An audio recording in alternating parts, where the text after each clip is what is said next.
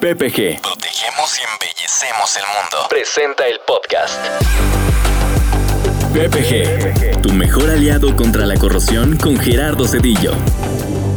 El ingeniero Cedillo es un experto en corrosión certificado por NACE International con amplia experiencia en formulación de recubrimientos de protección y marinos y es líder del servicio técnico industrial para PPG en México.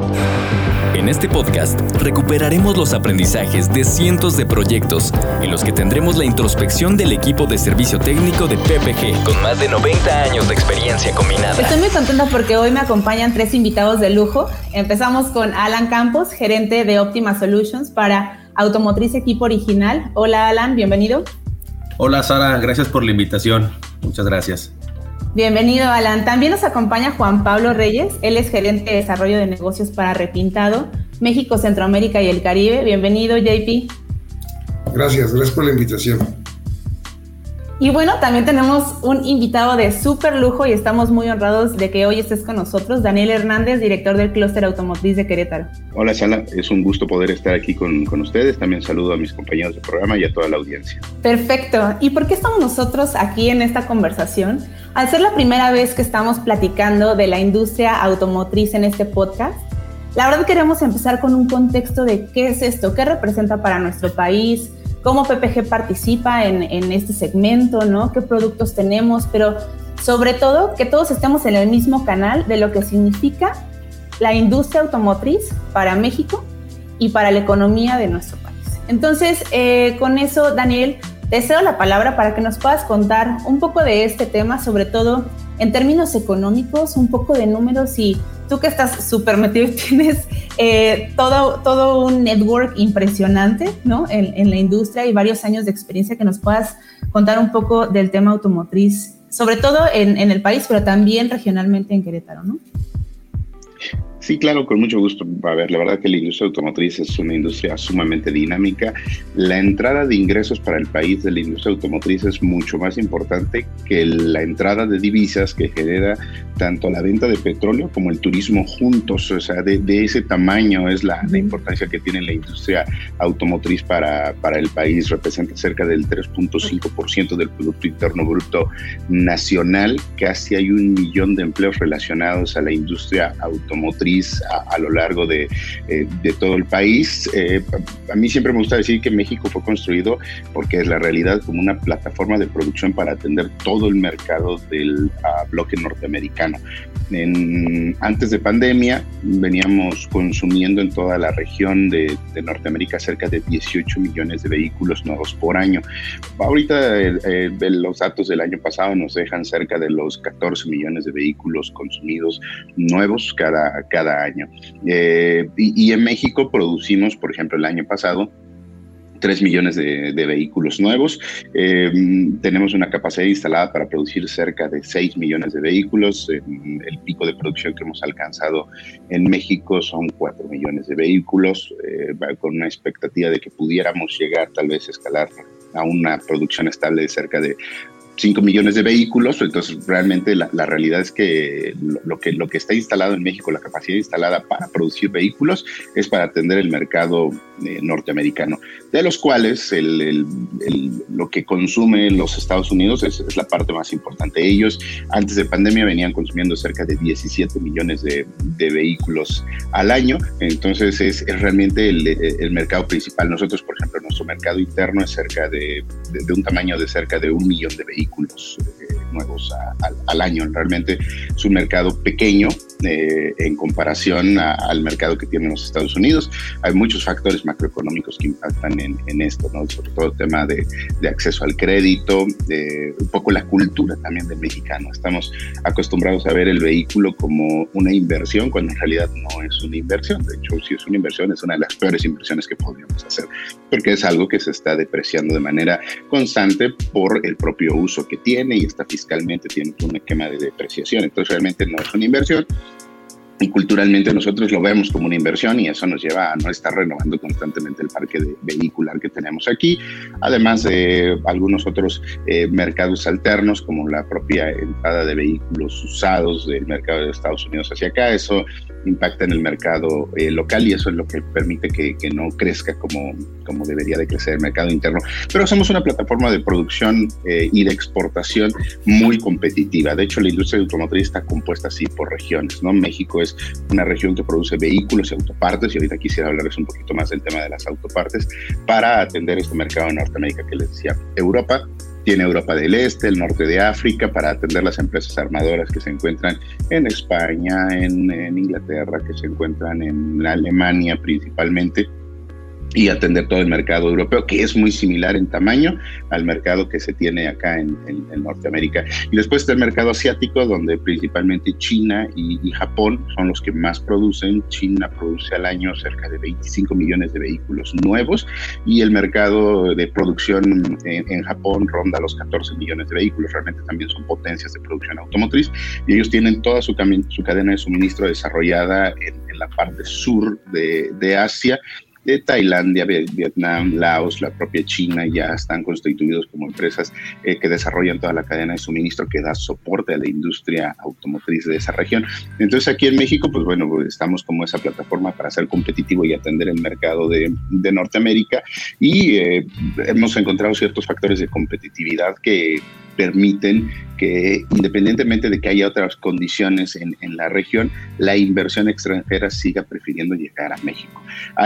Insisto, tenemos un bono demográfico sumamente importante, un país con cerca de casi 130 millones de habitantes, con una población económicamente activa promediando los 27 años, da la oportunidad de así hacerlo, porque además eh, hay procesos altamente intensivos en mano de obra que nos permite ser realmente eh, atractivos para que las inversiones se coloquen aquí y entonces podamos tener un mercado de autopartes que, por ejemplo, el año pasado llegó a una producción de 92 mil millones de dólares, esperando este año poder superar los 100 mil millones de dólares. De hecho, el mercado de, la producción de autopartes que, tenemos aquí en México es más grande que lo que vendemos en vehículos ligeros y pesados juntos a los Estados Unidos. Eh, concentramos el 57% de la mano de obra dedicada a la producción de autopartes en Norteamérica. Ahí tenemos cerca de casi 800 eh, mil trabajadores en la industria de, autopartes. Entonces, realmente este es un, sector que ha generado eh, ya después no solo empleos, no solo entrada de divisas, sino que ha detonado la cadena de suministro en el país porque en torno a las 24 empresas armadoras de vehículos que tenemos en el país, prácticamente eh, en todas las regiones del país, comenzando en el Estado de México hacia, hacia arriba, tenemos presencia de, de, de industria automotriz en vehículos ligeros, con 24 sitios, con las principales marcas que, están en el mercado. Eh, todas tienen presencia aquí, pasando de, la producción de vehículos eh, de consumo estándar hasta el segmento premium. Y esos 24 sitios eh, despliegan toda una cadena de suministro con cerca de unas 600 empresas Tier 1 en el, en el, país que, que, dan capacidades a la, producción de las autopartes y luego se despliega toda una cadena de suministro en el segundo y tercer nivel de la cadena de suministro. por ejemplo, con, con, toda la producción de, de los componentes que se requieren a través de base de procesos como estampados, maquinados, forjas, inyección de plástico, molde por soplado. Y después viene el, tercer nivel con, una fuerte cadena ya también en todo lo que tiene que ver con las materias primas. Eh, tratando de aterrizar ya y platicándoles un poco de lo local, al, ser de Querétaro, Querétaro tiene una tradición automotriz de más de 58 años. Eh, nos dedicamos a la producción de autopartes, no tenemos una planta armadora de vehículos ligeros, producimos autopartes. Hay 112 plantas dedicadas a la producción de autopartes aquí en, Querétaro que generan una economía de cerca de 5.700 millones de dólares por año para, para Querétaro y eh, cerca de 70.000 empleos están relacionadas a estas plantas Tier 1 que están aquí en, Querétaro. Se despliega toda una cadena de suministro de alrededor de 250 empresas eh, Tier 2 con, con, una gran, gran participación de empresarios locales que han visto la oportunidad de, invertir y de generar economía, negocios y nuevas oportunidades. Ellos también se interconectan con otras cadenas de suministro, otros sectores estratégicos que también hay en Querétaro y en la región, pero su principal vocación está hacia, hacia el sector automotriz. Eh, producimos más de 200 tipos de autopartes o sistemas automotrices aquí en Querétaro y, bueno, en términos generales el, el, contexto de la industria automotriz, la verdad que una industria sumamente potente que hacia el futuro se está reconvirtiendo hacia una, hacia una estructura más de un sector de movilidad con elementos de electrificación, con elementos de autonomía y, que bueno, creo que México se está preparando adecuadamente. Aquí eh, cada vez vemos más presencia eh, de empresas que están atendiendo hacia estas plataformas, eh, es decir, que son eléctricas o autónomas, con, con, elementos que a veces simplemente son adaptables, pero que también a veces incorporan nuevos materiales, nuevas tecnologías, pero que bueno, nos está permitiendo recomponer ¿sí? reinventarnos un poco dentro de la estructura base de negocios que tenemos para seguir siendo competitivos. En términos generales, no sé si haya algún detalle más que quisiéramos que andáramos, pero bueno, eso es más o menos la industria automotriz aquí en México.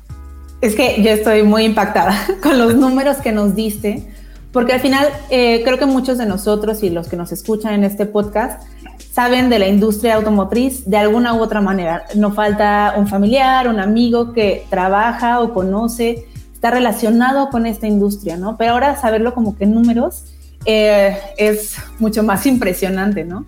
Decías em, que tenemos varias, eh, varios aspectos competitivos para que la inversión extranjera venga a México a armar autos, ¿no? Eh, no siempre fue así. ¿A partir de cuándo más o menos em, el tema automotriz empieza a tener mucho más peso en México? Yo, creo que hay, dos momentos. Primero, eh, eh, las empresas productoras de vehículos llegan a México por el mercado mexicano para poder vender vehículos. Eh, y sucede alrededor del mundo, se comienzan a generar ciertos decretos o legislaciones en torno a forzar la producción o cierto porcentaje de esas producciones en, en, la región. De hecho, por ejemplo, aquí en México tenemos cupos naturales en donde las ciertas marcas pueden entrar y vender sin necesidad de producir, pero en la medida en que empiezan a escalar el mercado, tienen que comenzar a producir para poder vender más. Entonces, en, en algún momento dado, entre los años 60, 70, comienza a suceder ese efecto comienza a llegar las empresas por el mercado y después se crean estos decretos, estas legislaciones donde ahora ellos tienen que comenzar a colocar sus plantas productivas para poder crecer su, su, volumen de ventas en el mercado mexicano. Sin embargo, yo creo que después eh, de, la entrada de, México, la economía mexicana al bloque norteamericano en, en la primera versión del Telecan del NAFTA, es un punto de quiebre sumamente importante para la industria automotriz en México.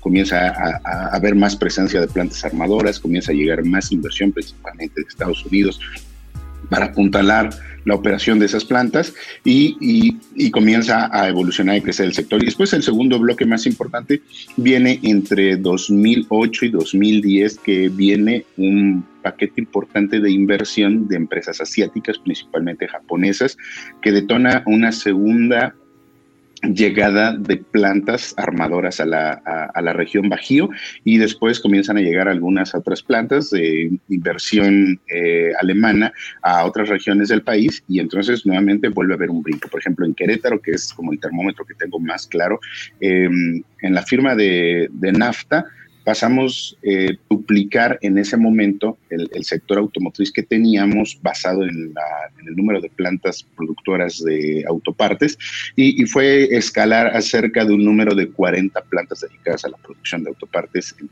esa época posterior a la firma de, NAFTA.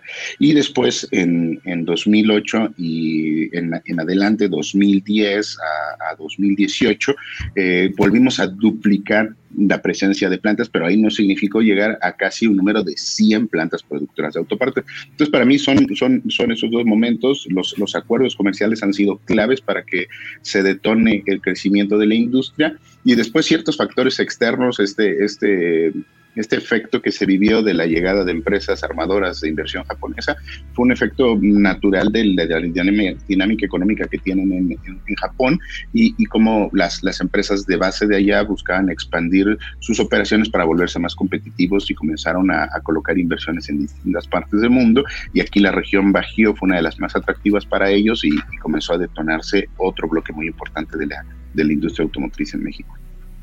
Perfecto. Muchas gracias, Dan. Con, esto que mencionas de todas las inversiones que vinieron, por ejemplo, de empresas eh, alemanas, de empresas estadounidenses, hay una persona que nos está acompañando hoy en el podcast que ha vivido de cerca todas estas culturas y todas estas formas de trabajar, ¿no? Y es donde quiero eh, platicar un poco contigo, Alan, ¿no? Que has estado dentro de estas plantas gigantes que vemos en lugares como Aguascalientes, como Monterrey, como Hermosillo, ¿no? Que no sabemos qué pasa dentro de esa planta muchas veces, ¿no? Es un lugar enorme, es una eh, planta que parece tener muchas partes, ¿no? Incluso patios enormes donde vemos autos estacionados ahí, de a dónde se van, ¿no? Entonces, me gustaría que tú nos pudieras contar un poco qué sucede dentro de estos grandes monstruos que son las plantas armadoras de autos. Hola Sara, sí, gracias. Como bien comentas, eh, la planta armadora es, es, inmenso lo, que se vive dentro y lo que, lo, así que los procesos que se llevan eh, desde que está el, auto en lámina, lo que es el, metal, hasta ya, este, ya el, ensamble del mismo. Eh, las, las, industrias automotrices tienen bastante, varias etapas o naves que, le llamamos, está la nave de estampado, la nave de, este, de soldadura, la nave de pintura y la nave de, ensamble. Eh, cada una obviamente tiene, eh, por así decirlo, subsecciones en las que pues, obviamente hay, de acuerdo al cliente o a la tecnología, tienen diferentes procesos, pero bueno, en términos generales es como, como dividimos a, este, a, la, a la, industria automotriz y a la ensambladora como tal. Eh, nosotros como, como PPG y, como bien menciona Daniel, orgullosamente, lo, tengo que decir de, esta manera y enalteciendo, estamos, tenemos presencia en, las 24 armadoras eh, que se encuentran aquí en México.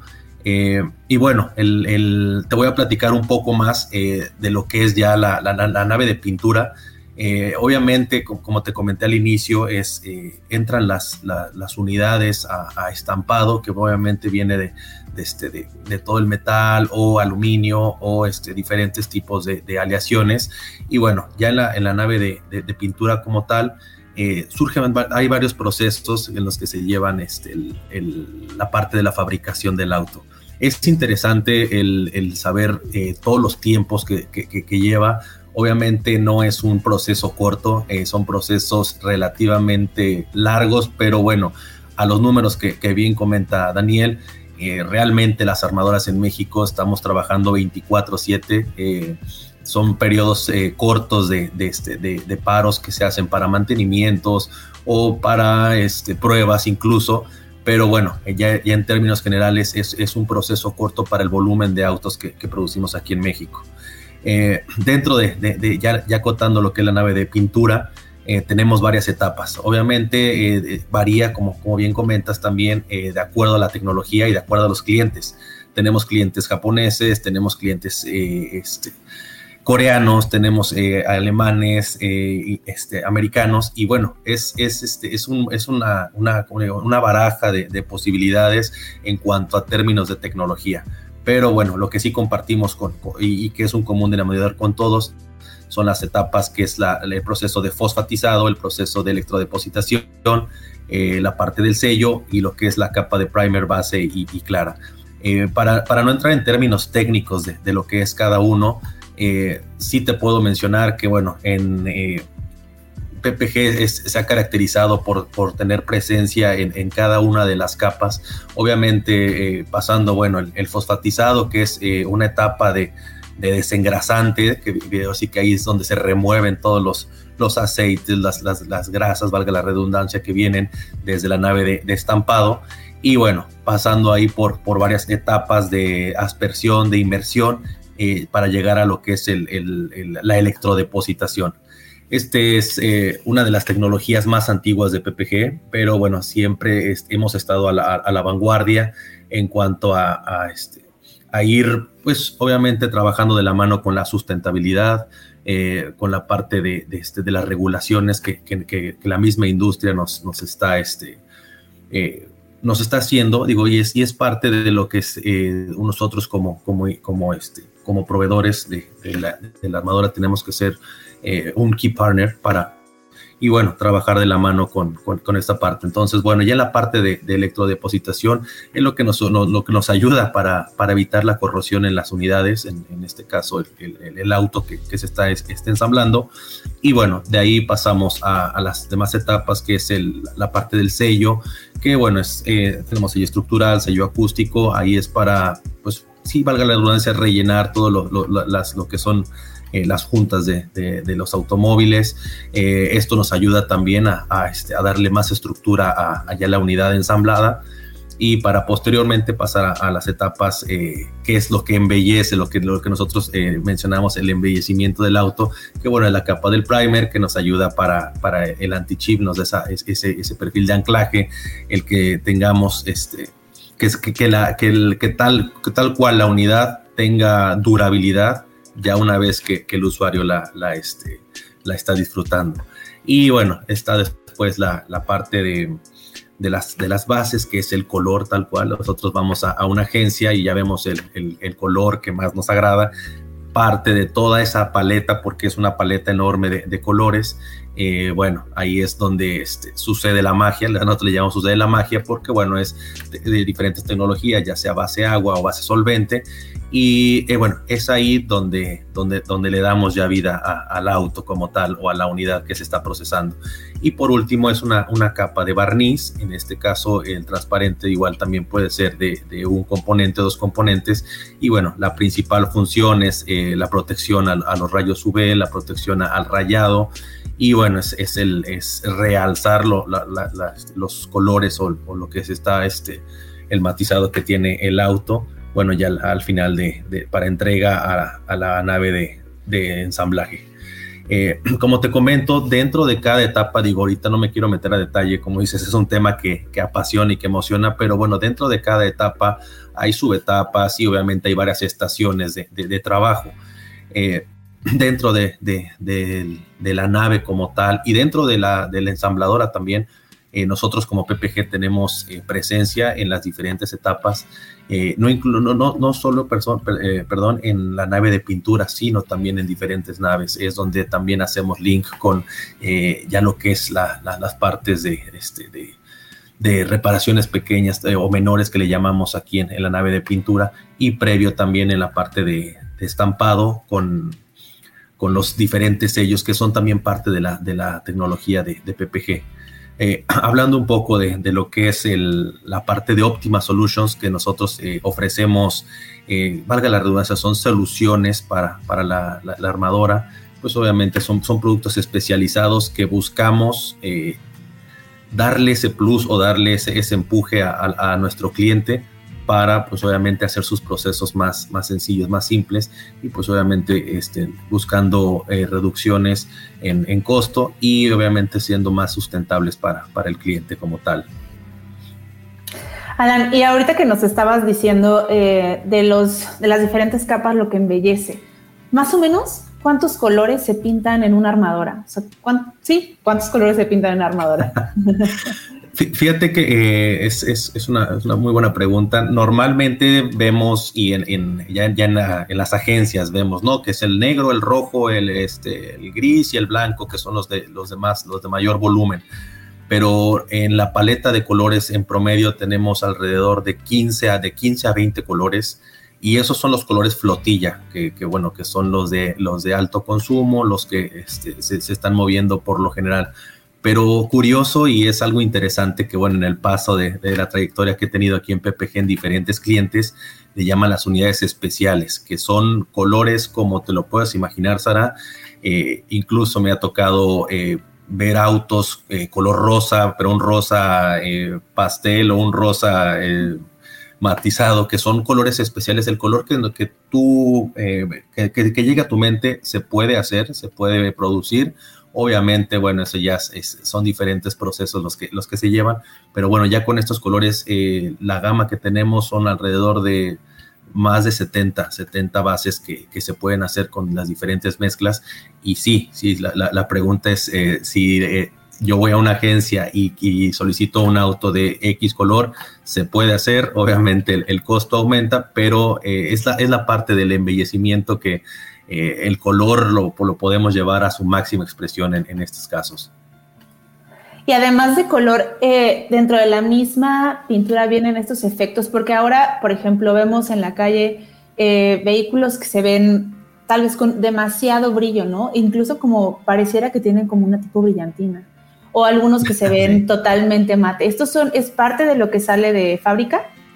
Sí, sí, sí. Eh, de acabado original tenemos ese diferentes tipos de tecnología en lo que es el, transparente. El transparente es, es el efecto que, que, le conoces como brillo o que le conoces eh, como el, aperlado, por, por, así decirlo. Digo, obviamente de, la mano con las bases, pero sí, sí podemos, eh, tenemos tecnologías para un transparente de alto brillo o de, de, bajo brillo o incluso un, este, un, un acabado mate. También este, Digo, ahí ya serían un, un, subproceso, pero que dentro de la, de la misma armadora se puede ofrecer y se puede salir a, la venta como tal.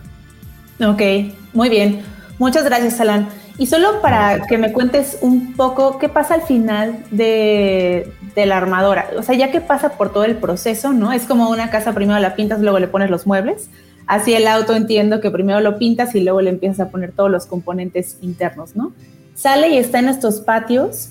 Eh, ¿Para qué? ¿Qué hacen en estos patios gigantes? Fíjate que ya, ya, ya, que salen de la nave de ensamblaje, que es donde, como bien comentas, eh, entran todas las, interactúan todas las, las, este, las autopartes, eh, todos los componentes, tanto interiores como exteriores, bueno, se llevan a, a, las, a los patios.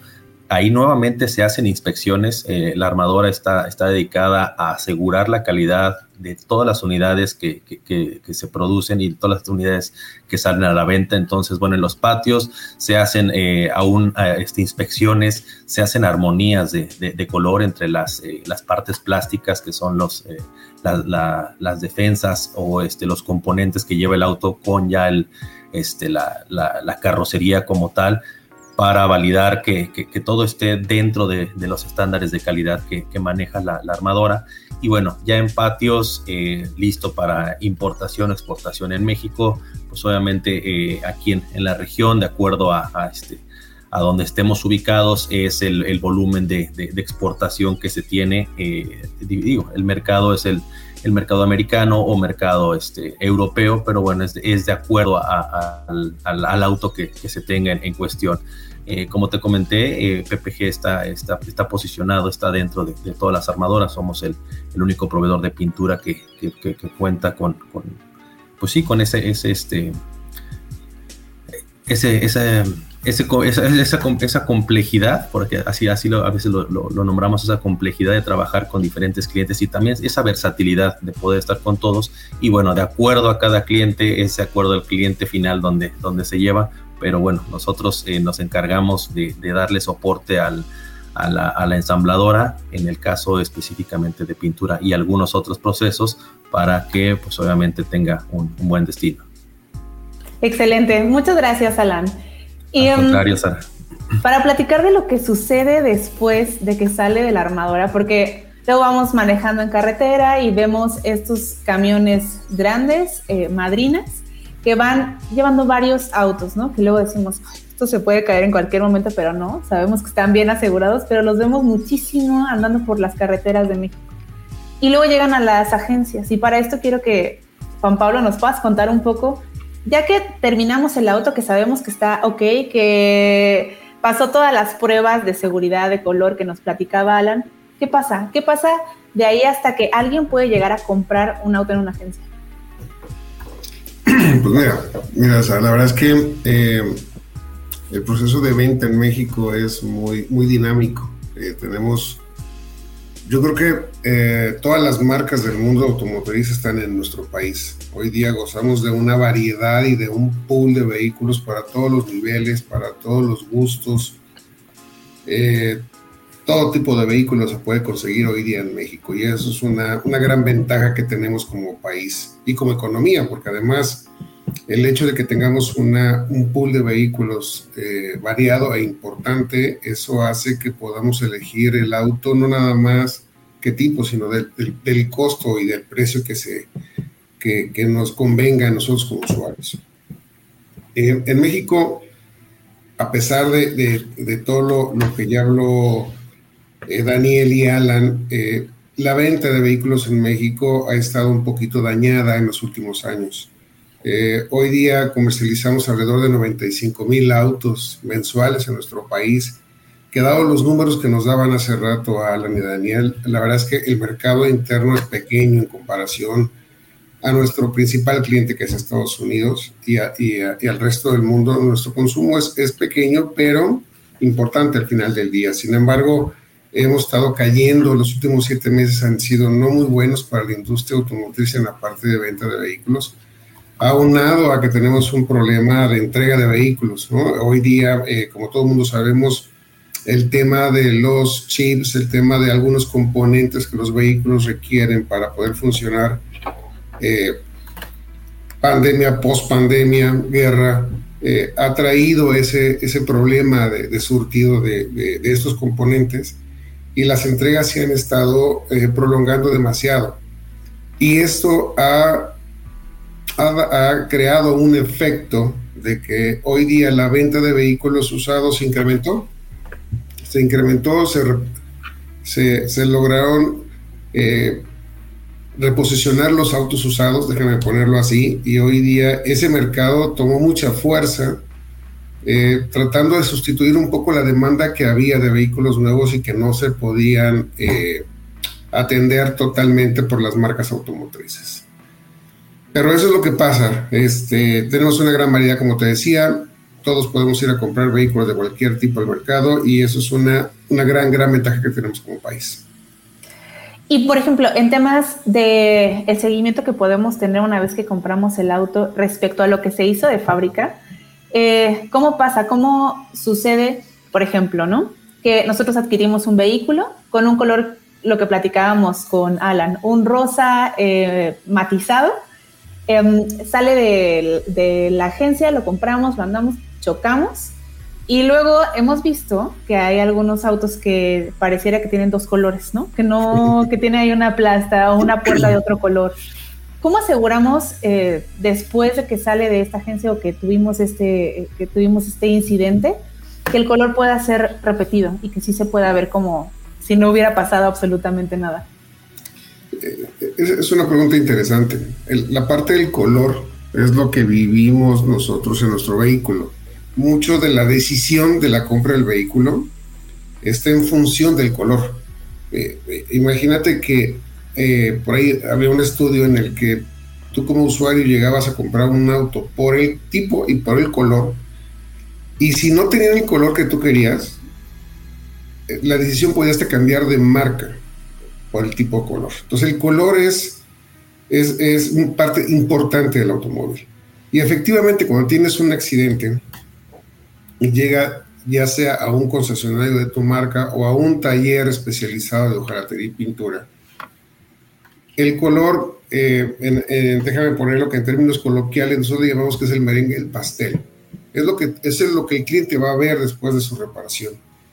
Y, y existe hoy día, PPG tiene tecnología muy, muy importante para ayudar a estos talleres, a estas concesionarias, a llegar a ese taller. Afortunadamente, PPG, como bien lo decía Alan, nosotros tenemos una conexión directa entre lo que se fabrica en la planta y lo que vamos a hacer en postventa. En postventa es muy importante replicar el color que tenemos acá.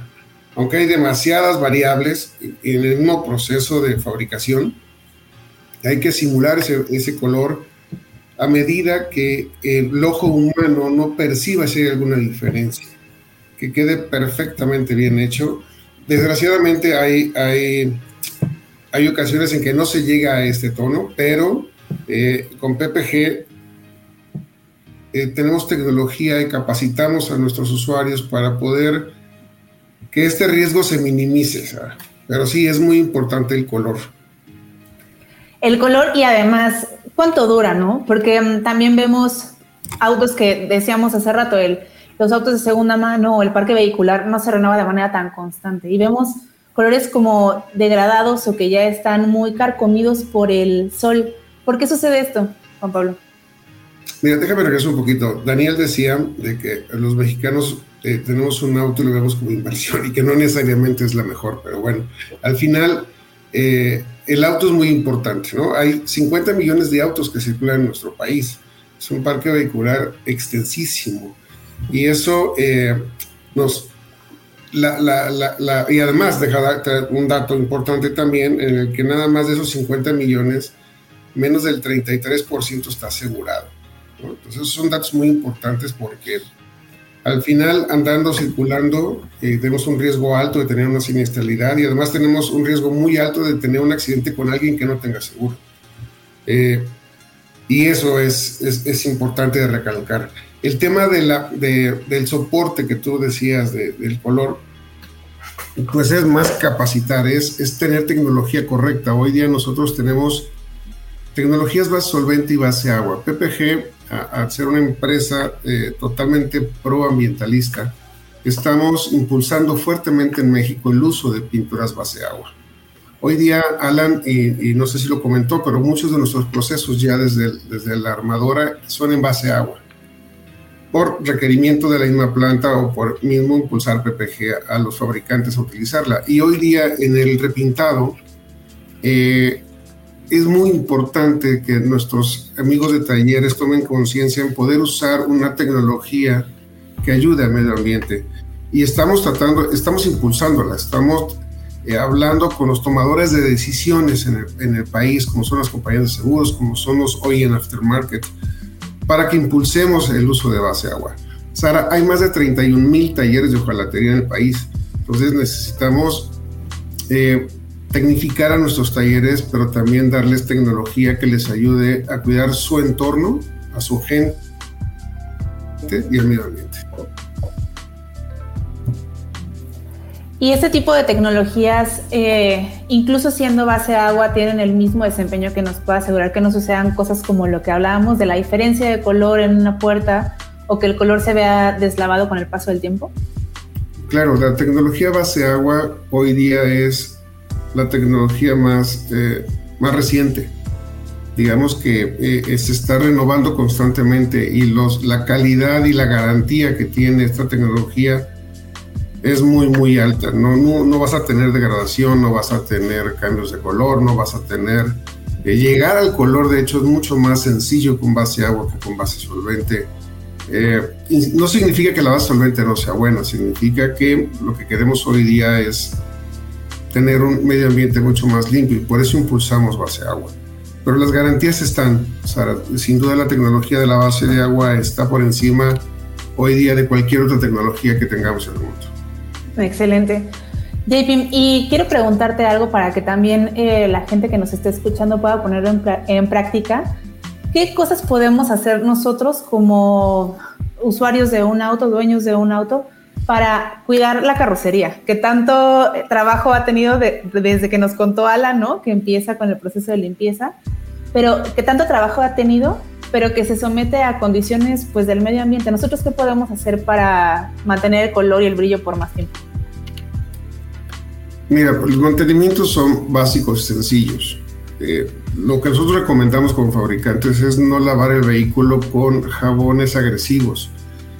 Eh, de repente utilizamos eh, detergentes o cosas que no son para automóviles y que tienen químicos que dañan el brillo de la pintura. Hay productos especializados para poder lavar nuestro automóvil de forma correcta.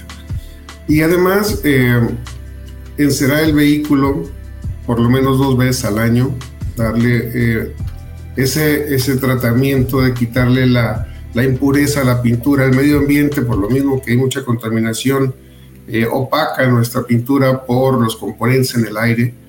Y si limpiamos, déjame ponerlo en ese término, limpiamos nuestra pintura, no nada más el jabón y no nada más la tierra, sino entramos un poquito más allá con un pulido, con una cera que le ayude a proteger, eso nos va a alargar la vida de nuestra pintura muchísimo tiempo. Y es muy sencillo y no es no es, no es costoso, es simplemente buscar los productos correctos. y lo podemos hacer en casa. Hoy día la tecnología nos permite hacer ese tipo de cosas desde casa y sin mucho esfuerzo. Perfecto, muy bien JP. Y bueno, quisiera eh, ir cerrando este episodio con una pregunta para que me conteste cada uno de ustedes. y es, ¿qué modelo no, no es, eh, no tienen que ser tan específicos? Pero ¿cuál sería el auto de sus sueños? ¿Qué modelo puede ser? Pero sí es muy importante que me digan qué color comprarían. Si tuvieran el auto de sus sueños, ¿cuál sería y de qué color? Empezamos contigo, Alan. Claro que sí, es una, es una muy buena pregunta, creo que nunca me la había replanteado de esa manera. Eh, sería un auto de tecnología alemana y sería un rojo muy específico. Muy bien.